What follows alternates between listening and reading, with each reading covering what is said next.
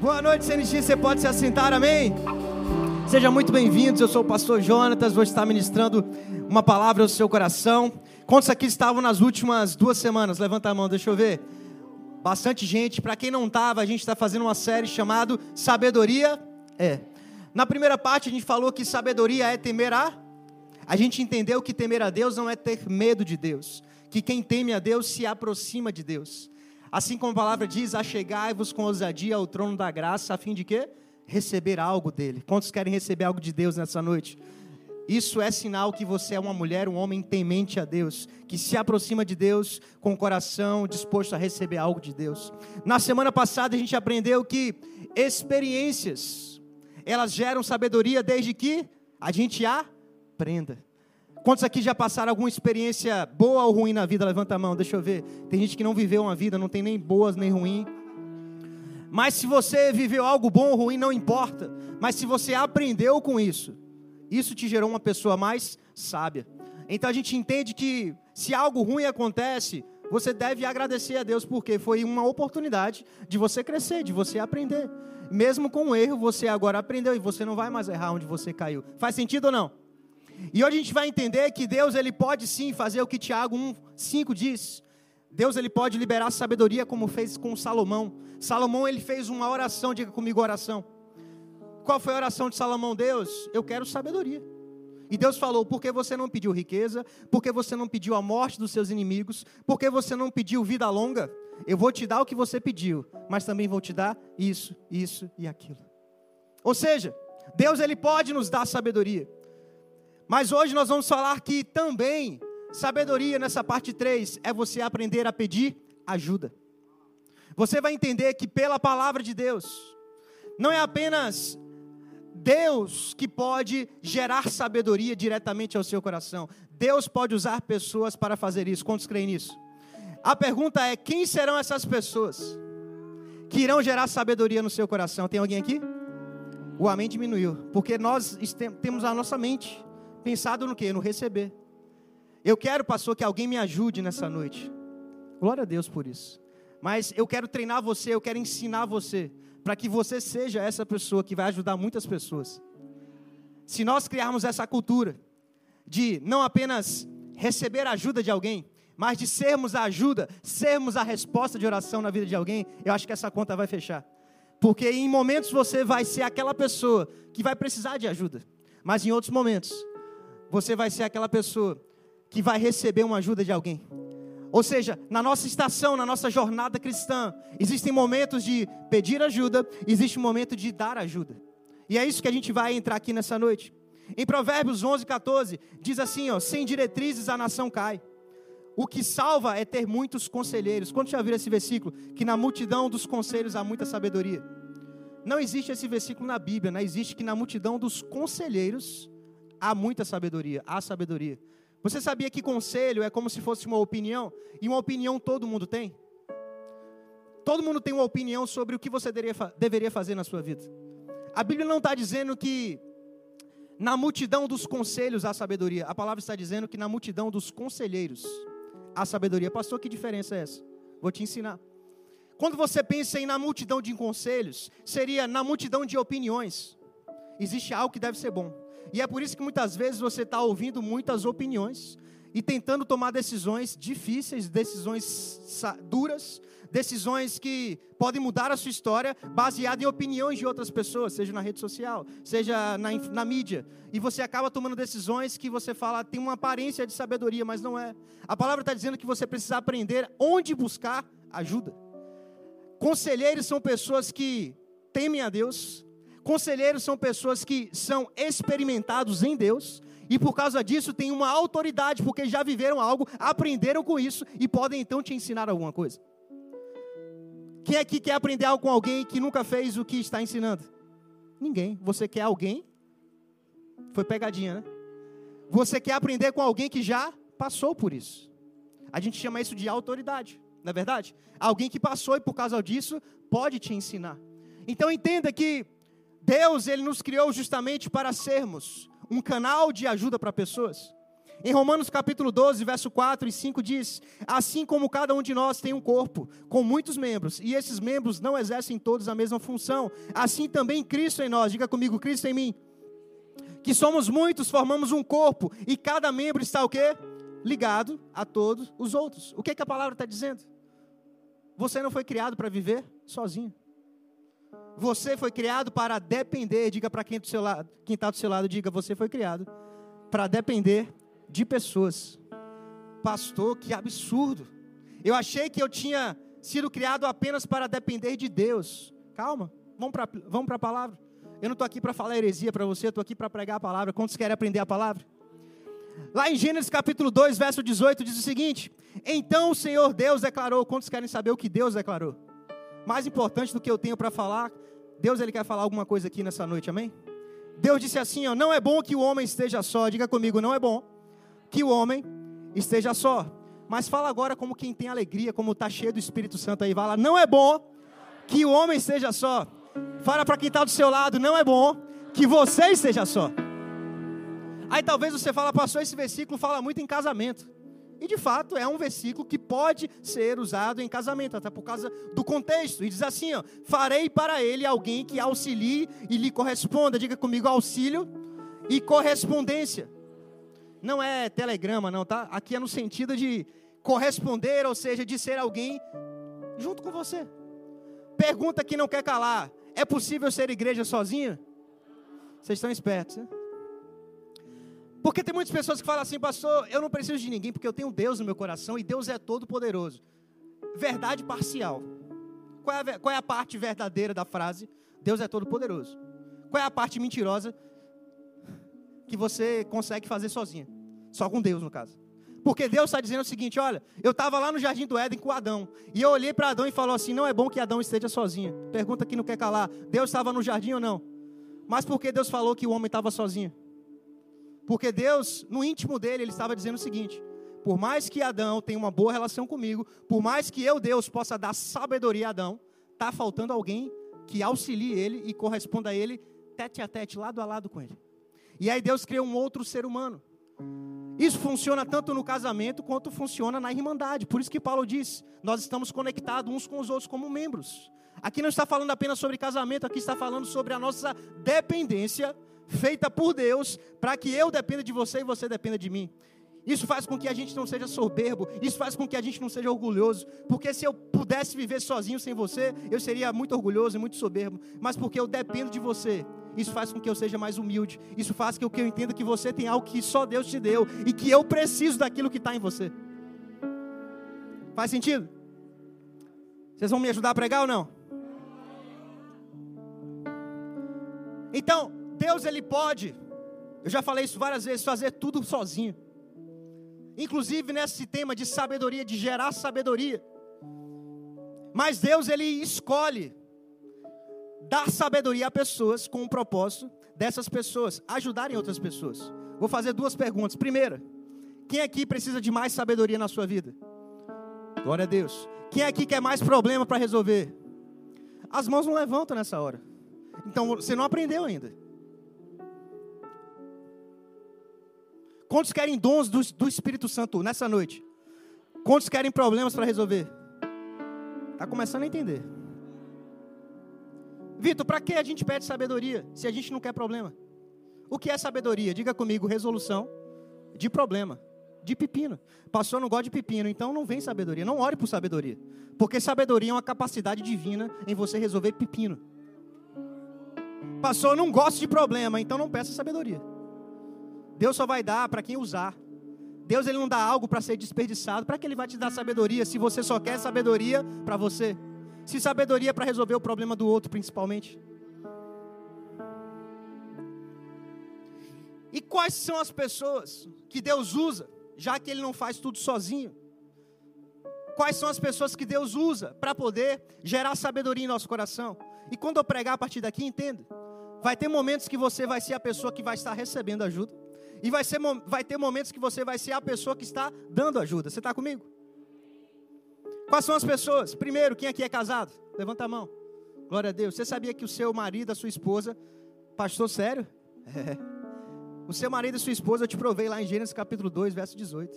Foi proje projeto de Deus colocar alguém do seu lado para te ajudar, inclusive gerando sabedoria no seu coração.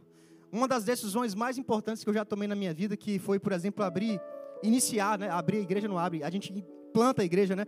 Decisão de plantar essa igreja que você está aqui, veio da minha esposa, não veio de mim. Deus usou ela para gerar fé no meu coração. E eu, como um bom marido, tenho a última palavra que foi Amém. Que assim seja o que minha esposa falou. Pegou ou não? Aí você fala assim, pastor, eu tenho muitos problemas no meu casamento. Eu falei de manhã, vou repetir. Pastor Jesse, grande sábio, as grandes frases dele, pastor Gessival. Ele falou assim: casamento não tem problema. Como assim, pastor?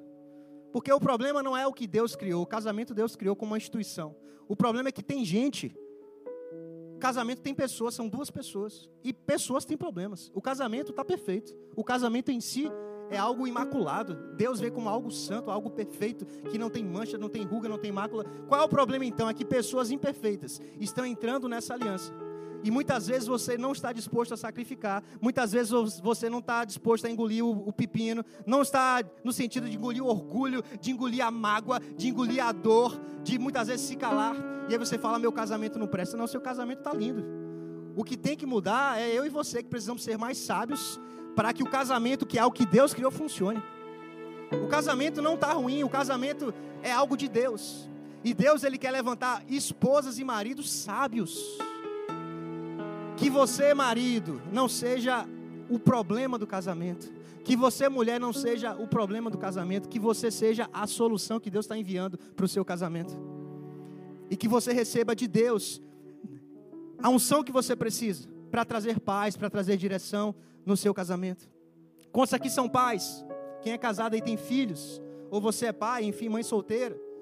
Você precisa entender que, como pais, nós temos essa posição dada por Deus, de gerarmos sabedoria no coração dos nossos filhos. Por exemplo, tem pais hoje que choram, porque os filhos não querem passar tempo com eles. Porque provavelmente você não depositou, você não investiu quando seus filhos eram pequenos. Aí eles crescem, não tem a figura do pai, não tem a figura da mãe. Consequentemente, quando ele tem um problema, ele vai para quem? Para os amigos. E se seu filho não confia em você para pedir um conselho, ele vai para o amigo. Você acha que o conselho do amigo vai ser bom? Já já eu vou te provar o que é conselho de amigo na Bíblia. O que é que a gente precisa? Pastor, meu tempo passou, não tenho como voltar atrás.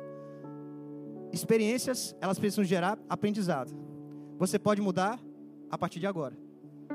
O passado passou. Se você gera consciência hoje, você entende. Eu não posso mudar o que eu vivi até aqui. Mas o seu exemplo pode servir, inclusive, para salvar a vida de muitas pessoas que, como eu, têm filhos pequenos. E a gente, através do seu testemunho, pode entender, cara, não faça assim. Você fala, olha, eu fiz isso, olha o que gerou, faça diferente. O jeito que eu fiz não, não fez sentido. Os meus filhos não querem estar comigo. Eu não sei quanto a você, mas eu quero que Cristal, minha filha que tem três anos, oi, que está chegando aí em novembro agora, que elas olhem para mim, olhem para Priscila e, e falem assim, é, pai, é, eu estou passando por algo e eu até queria conversar com um amigo, mas eu confio em você, eu quero me abrir com você. Posso ouvir um amém? Talvez você não tenha nem filhos, você está aqui, é do FX. Deixa eu dizer para vocês, a palavra diz que o nosso, a nossa herança da parte de Deus são os filhos. Filho é bênção, filho é precioso. João já está animado.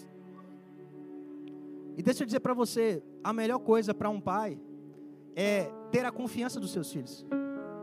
É o sinal que você fez algo certo. Que seus filhos ele têm a confiança de falar para você coisas que às vezes eles só compartilharia com um amigo que ele sente que o amigo é mais confiável, mas ele decidiu contar os segredos, inclusive as partes ruins, coisas que talvez ele não contaria para muitos pais, porque são pais que não sabem ouvir, que já chega descendo cajado, já chega dizendo pecador, já bota de castigo, não compreende, não anda junto, só sabe dizer o caminho é esse, mas não anda no caminho. E o que Deus quer fazer nesses dias? Entender que para os seus filhos te pedir ajuda, você vai ter que ser um pai mais sábio e uma mãe mais sábia. Você vai ter que gerar em Deus um conhecimento sobre a vida, sobre o Evangelho, muito mais do que palavras, mas ser alguém que ama mais, ser alguém que chama mais para perto, que não apenas repreende se o seu filho está no mau caminho, mas você vai até onde ele está e diz assim: filho, vamos junto, deixa eu ir junto com você aqui, qual é o problema, o que, é que você está passando, quantos pais querem ser esses pais? E a palavra diz que o profeta ele falou que chegaria um dia onde o Espírito iria converter o coração dos filhos ao Pai. Eu, eu creio que esse tempo está chegando.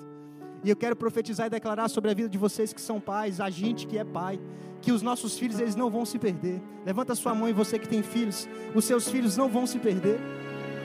Os seus filhos não vão buscar conselhos em amigos. Os seus filhos eles vão olhar para você, pai, para você, mãe, como referenciais, como pessoas de confiança. Eu declaro em nome de Jesus uma nova unção, uma nova sabedoria chegando sobre a tua vida, pai, sobre a tua vida, mãe. Você que é responsável pela criação de alguém, como tio, como avô, em nome de Jesus, os seus filhos aqueles que vocês criam não vão se perder, mas o coração deles agora está sendo inclinado e novas oportunidades, até para remediar coisas que aconteceram no passado, uma nova oportunidade. Deus está dando essa semana para uma nova aliança, para uma reconexão, para voltar a ter um relacionamento que foi perdido, diz o Senhor. Quem crê recebe, dá um glória a Deus aí. Talvez lá no seu trabalho. Quantas pessoas estão no trabalho e às vezes estão passando por dificuldade no casamento, estão passando dificuldade, enfim, na própria vida profissional e não tem para onde correr. E aí, Vitor, você está lá no seu trabalho, não como Vitor, mas tem gente que nem sabe que você é crente. Ficou quieto agora. Às vezes a gente está como 007 na empresa, né? Eu não quero nem dizer que eu sou crente. Meu Deus, Deus está falando, né? Deixa eu dizer para você. Eu entendo que existe um meio de vida e uma missão de vida. A gente vai falar sobre isso semana que vem. Se Deus te colocou onde você está, com certeza não é para fazer apenas a parte profissional do seu trabalho. Se Deus te colocou, Ele está falando sobre a área de influência. Até porque trabalho muda, propósito não. Hoje você pode fazer algo e amanhã você pode fazer outra coisa, mas o seu propósito não muda. Se você está em um local de trabalho e as pessoas nem sabem que você é cristã, é porque provavelmente você não tem um testemunho para dar. E eu não estou falando aqui como julgamento para você, eu quero exortar a sua vida. Lembra que um dos princípios para você parar de ser zombador e se tornar sábio é receber exortação, instrução e ensino? Você precisa se posicionar onde você está. Você precisa entender que se você quer ajudar pessoas, você vai ter que assumir quem você é, um cristão. Por que, que você tem que ter vergonha de ser cristão? Ou às vezes você é cristão, mas você é a primeira pessoa que se condena. Você fala, quem sou eu? Você é filho de Deus. Ah, pastor, mas eu tenho erros. Então comece a acertar. As pessoas não estão buscando ajuda em quem é perfeito. As pessoas estão buscando ajuda em pessoas que se superam. Diante das imperfeições, você tem um Deus que é perfeito. E esse Deus que é imperfeito toca naquilo que é imperfeito e transforma. As pessoas não estão atrás do seu trabalho de super-heróis, super-crentes. Não, elas sabem que isso não existe. Mas as pessoas estão em busca de homens e mulheres que temem ao Senhor. Sabe o que é temer a Deus? É as pessoas saberem que você é um cristão em primeiro lugar. As pessoas saberem que você é um ser humano. Ou seja, que você tem erros, que você falha. Mas que você, acima de tudo, ama ao Senhor e que por você amar o Senhor, você é alguém que está sempre buscando a fonte, você está sempre conectado com Deus, e isso gera um testemunho de vida. As pessoas veem que o seu casamento tem problemas como as delas, mas que por algum motivo, ela não sabe qual é, você e sua esposa conseguem superar os desafios. E Deus está levantando você para quê? Para as pessoas chegarem e falar: Eu não sei o que, que você fala na sua casa, mas na minha eu estou a ponto de separar. Eu quero matar minha mulher, eu quero matar meu marido. Me diga aí como é que é na sua casa. Não tem problema lá, não? Você vai falar: Rapaz, tem. Só que lá tem uma terceira dobra. Na sua está quase rompendo porque só tem duas. Mas se você adicionar mais uma, é, essa aí é poderosa. Essa dobra ela faz com que não não rompa. Porque essa dobra é poderosa. Essa dobra ela tem algo que homem não tem, ela dá aquela liga que não tem. Ela traz ensinamentos que as pessoas não sabem te dar. Ela traz algo no seu coração de você não retribuir o mal com o mal ela traz coisas divinas, o amor divino, o amor ágape, que tudo crê, que tudo espera, que tudo suporta, que não se ira, não se ufana, não se soberbece. Um amor que crê, que acredita no casamento. E aí o seu colega de trabalho olhando para você, ele vai entender: poxa, eu tenho alguém que eu posso pedir ajuda. Eu tenho alguém que eu reconheço que é um homem de Deus, que é uma mulher de Deus, que não é perfeito, mas que ama o Senhor e pode me ajudar. Faz sentido para vocês? Deus também pode usar líderes espirituais, pastores, líderes de GC. Cadê os líderes de GC? Levanta a mão. Eu quero honrar a vida de vocês. Vocês são tesouro aqui nessa casa.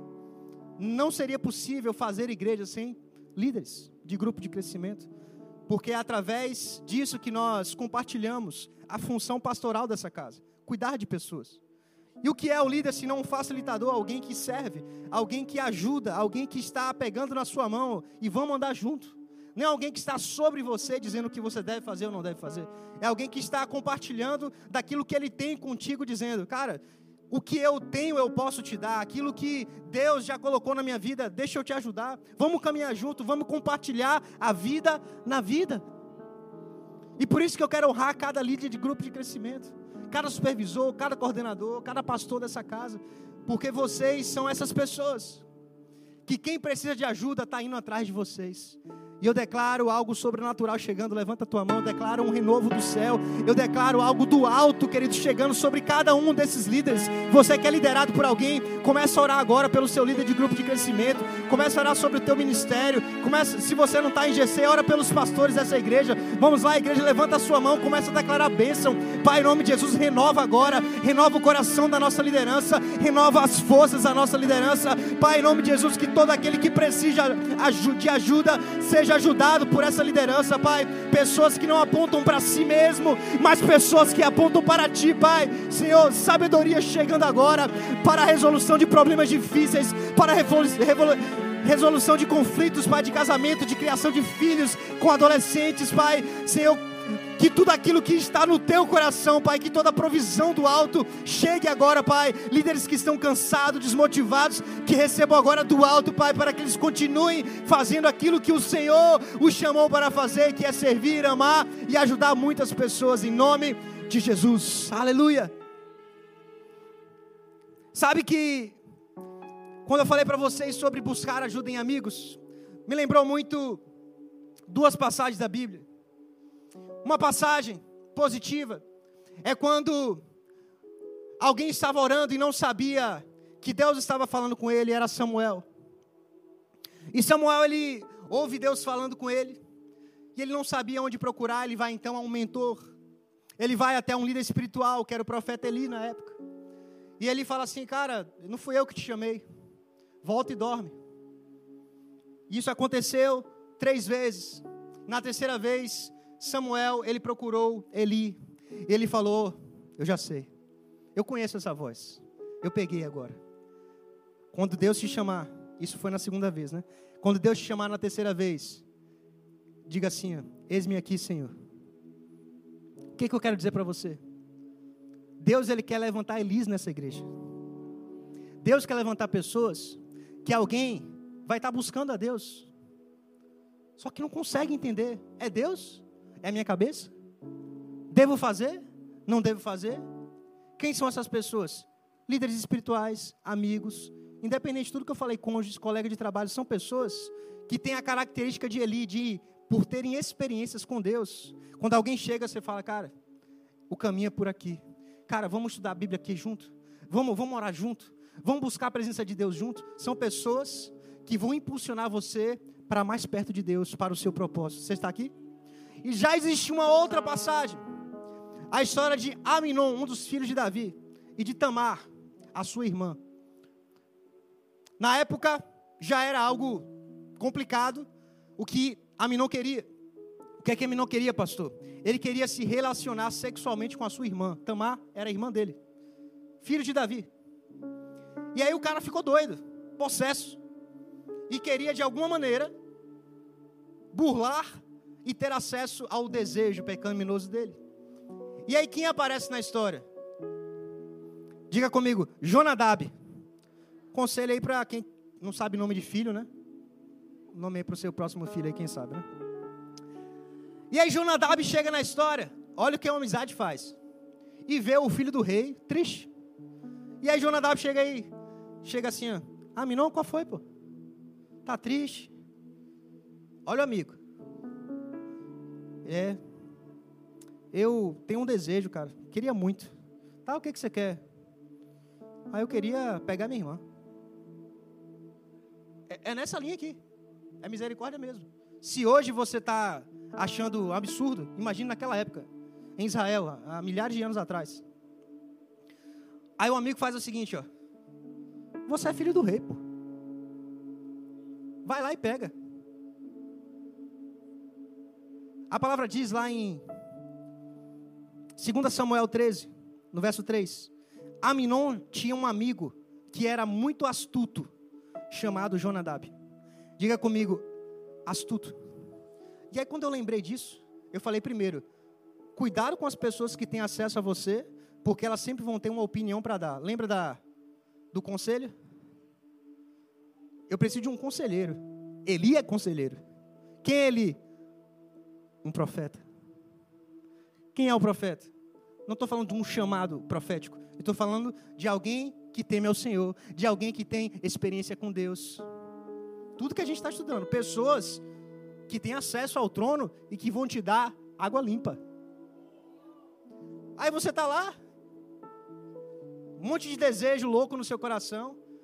Aí o diabo mesmo manda alguém que é seu amigo. Seu amigo, para dizer o seguinte: ei, você é filho do rei, pode pecar porque você está na graça. Vou pregar não. É para pregar ou não? Quando o Aminon falou assim, você é filho do rei, eu lembrei disso. Quantas pessoas usam a própria palavra para te fazer pecar? Sabe quem fez isso? O diabo com Jesus. Se você é filho de Deus, manda essas pedras se transformarem em pão, porque está escrito. Até o diabo usa a palavra para fazer pessoas pecarem. Cuidado, não, pastor, ele é meu amigo, ele inclusive lançou uma palavra. O diabo também lançou uma palavra. Cuidado, porque tem palavras que são texto fora de contexto. São pessoas usando o que é bom para perver, perverter o seu coração. Eu contei algo essa manhã, espiritualmente falando. São pessoas que, por exemplo, têm dúvidas sobre dízimo. Que é um assunto, em, não sei porquê. Eu sei, né? Mas vou falar assim para ficar mais leve. Né? Não sei porquê, tem muitos bloqueios. Aí você está lá no GC ouvindo sobre isso e tal, começa a se abrir, mas tem dúvidas. Ou vai aparecer ali, ou vai aparecer Jonadab. Dependendo de como está a sua maturidade, seu coração, você inclina para um ou para outro. O Eli vai dizer, vamos começar pelo Jonadab, né? Jonadab vai dizer assim, ó, é antiga aliança, pô. Não dê não. Dinheiro para pastor? Não dê não. Pergunta, Jonadab é dizimista? Não. E quem não é dizimista tem experiência com Deus nessa área? Não. Vai falar de quê? Não tem experiência. Eu quero ver um dizimista fiel, que não faz por medo, mas por revelação do que é dizer para você, não dê. Eu quero ver, eu não conheço. Agora, não tem experiência. Não é. Tá falando de quê? Você não conhece.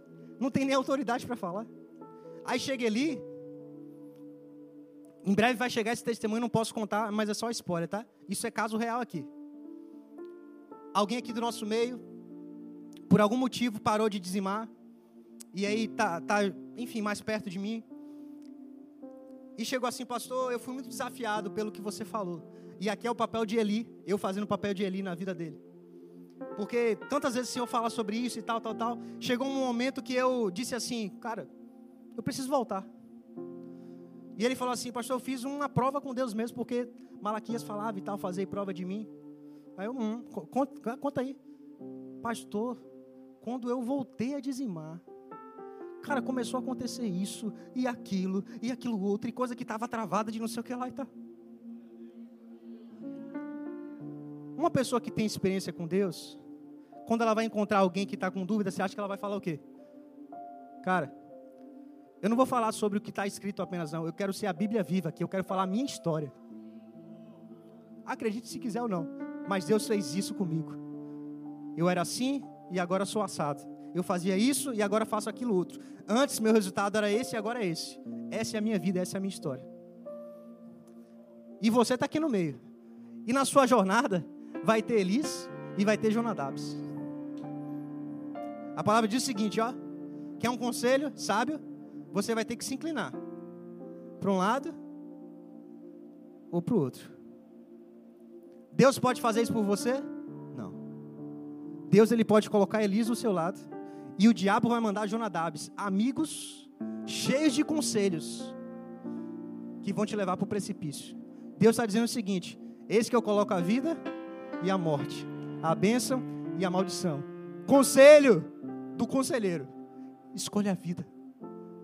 Vai para Eli, vai para o profeta, vai para o homem de Deus, vai para a mulher de Deus, vai para alguém que vai te levar para perto de Deus. E Deus está só espiritualmente aqui, eu vejo, te olhando. Qual é a decisão que meu filho vai tomar hoje?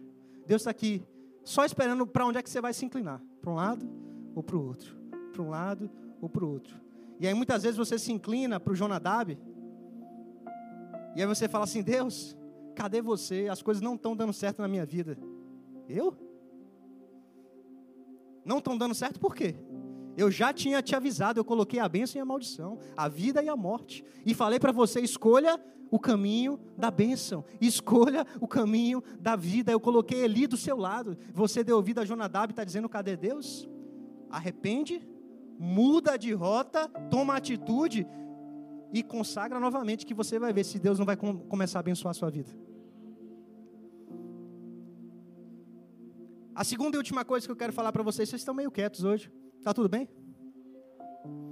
Tá muito forte a mensagem? Estão reflexivos, né? Uma das formas também que nós podemos ajudar pessoas, ou que pessoas podem nos ajudar, é através dos dons. Por quê? Os dons, eles foram dados para nós servirmos uns aos outros. Por exemplo, eu estou aqui com o dom do ensino. Em alguns momentos, os dons proféticos, dons de mestre, enfim, existem dons em operação enquanto eu estou ministrando ao seu coração. Então, das, um dos símbolos de quem está dando é estar de pé, e um dos símbolos de quem está recebendo é estar sentado. Nesse momento, vocês estão usufruindo daquilo que Deus me deu. Tem outros momentos que eu vou sentar e você vai estar em pé. E eu vou estar usufruindo daquilo que Deus te deu, Marcelo. Por quê? O primeiro versículo que a gente leu é: Deus fez assim. Para que a gente não seja soberbo e você diz assim, eu, eu, sou, eu consigo sozinho, você vai precisar do dom do outro. Quantos aqui querem receber dons? Entenda que os dons, eles serão como um imã de Deus para que pessoas acessem você. E se você não quer ver gente batendo na sua porta pedindo ajuda, não ore por dons. Ah, pastor, as pessoas só me procuram pedindo ajuda. Mas você não orou por sabedoria e pediu dom? Então muda a oração. Fala, Deus, não quero sabedoria, não quero dom. Para tudo. Aí ninguém vai nem lembrar do seu nome. Inclusive, quando você morrer, não vai ter ninguém no seu velório. Porque você não fez diferença na vida de ninguém. Faz sentido ou não? Mas quem ora por sabedoria? Quem ora por dons? É como Jesus andando. E de repente uma mulher que tinha um fluxo de sangue, fluxo de sangue hemorrágico há anos. Jesus nem sabia. Mas ela sabia onde é que estava o dom. Quem sabe onde o dom está, vai até o dom. Vai buscar. A palavra diz que ela simplesmente tocou. Jesus só fez assim, ó, saiu. Quando as pessoas souberem onde está o seu dom, elas vão começar a tocar em você. Paulo andava, a sombra, as pessoas só se posicionavam debaixo da sombra. Porque o dom está ali de cura.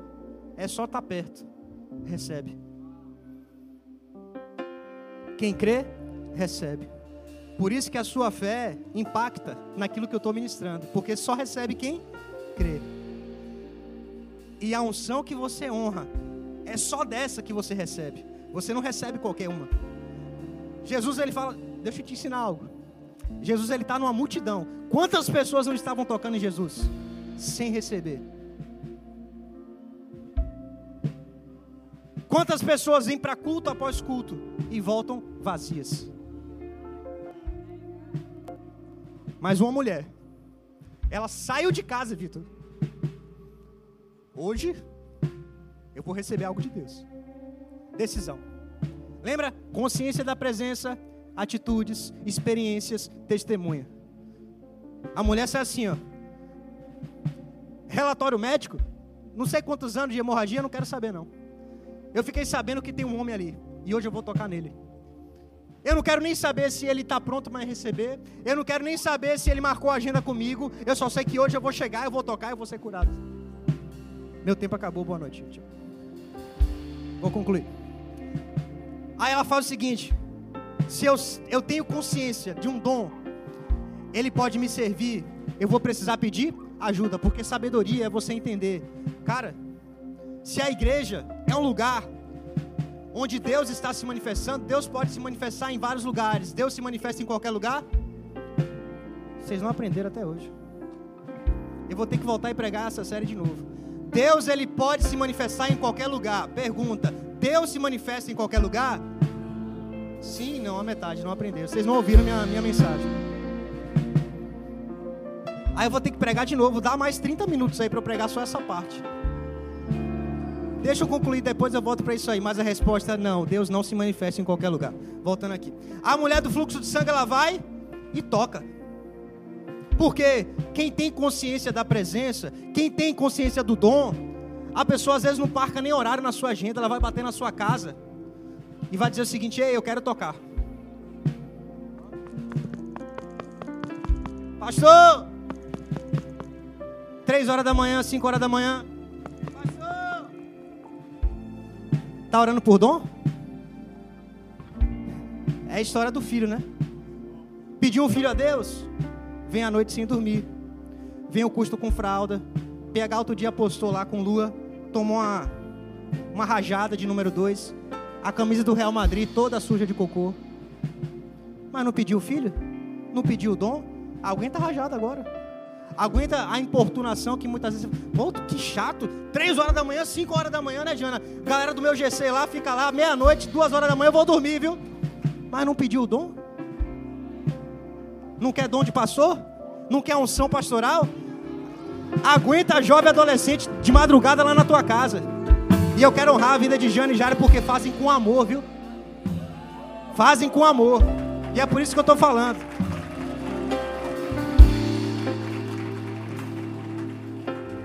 E eu quero orar com vocês porque eu creio que Deus está fazendo algo novo aqui nessa igreja. Deus está levando o nosso nível de entendimento, de sabedoria. E eu creio que a profissão do futuro não é medicina, engenharia, nada contra essas profissões. Não é nem rede social que está na moda. A profissão do futuro é uma só: resolutor de problemas. Quem souber resolver um problema grande é só uma que você precisa para às vezes garantir a sua vida financeira inteira.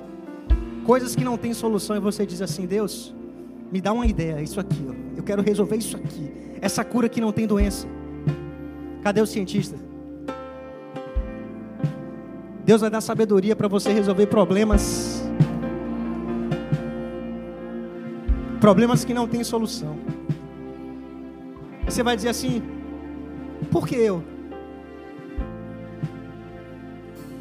Deus só basta ver um coração. Pode ter cientistas, estudantes, até mais inteligentes.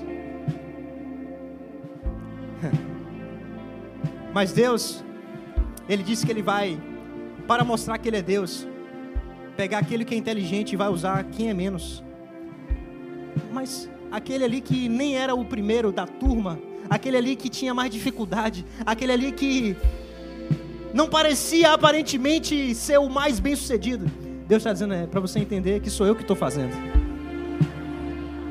Deus ele pega a sabedoria do mundo e compara com a dele. O homem tem um limite. Deus não tem limite. E eu quero declarar e profetizar sobre a tua vida. Feche seus olhos, levanta suas mãos, estende a mão para cá, Pai, em nome de Jesus. Espírito Santo agora, operando algo dentro desse menino, desse jovem, desse grande homem que Deus está levantando. Para a honra e glória do teu nome, Pai, nós veremos está gravado, será postado esse áudio. E um dia nós vamos voltar no tempo, ouvir essa mensagem. Pai, a tua palavra diz que os sinais seguirão a tua palavra. E para a honra e glória do teu nome, marca esse dia na tua agenda. Porque Deus está revelando algo no teu coração hoje, filho. Deus está te dando um dom de sabedoria, Deus está te dando capacitação que não vem do homem, mas vem de mim, diz o Senhor. E eu vou te levantar com a minha mente, a mente de Cristo. Sabedoria agora chegando, e você vai resolver um grande problema. E esse grande problema vai abençoar muitas pessoas, diz o Senhor, e quem crê diz amém. Se você está pronto para receber também, fica de pé no seu lugar. Fica de pé no seu lugar em nome de Jesus. Levanta as suas mãos e diz: Usa-me, Senhor, meu coração é teu, Pai. O meu coração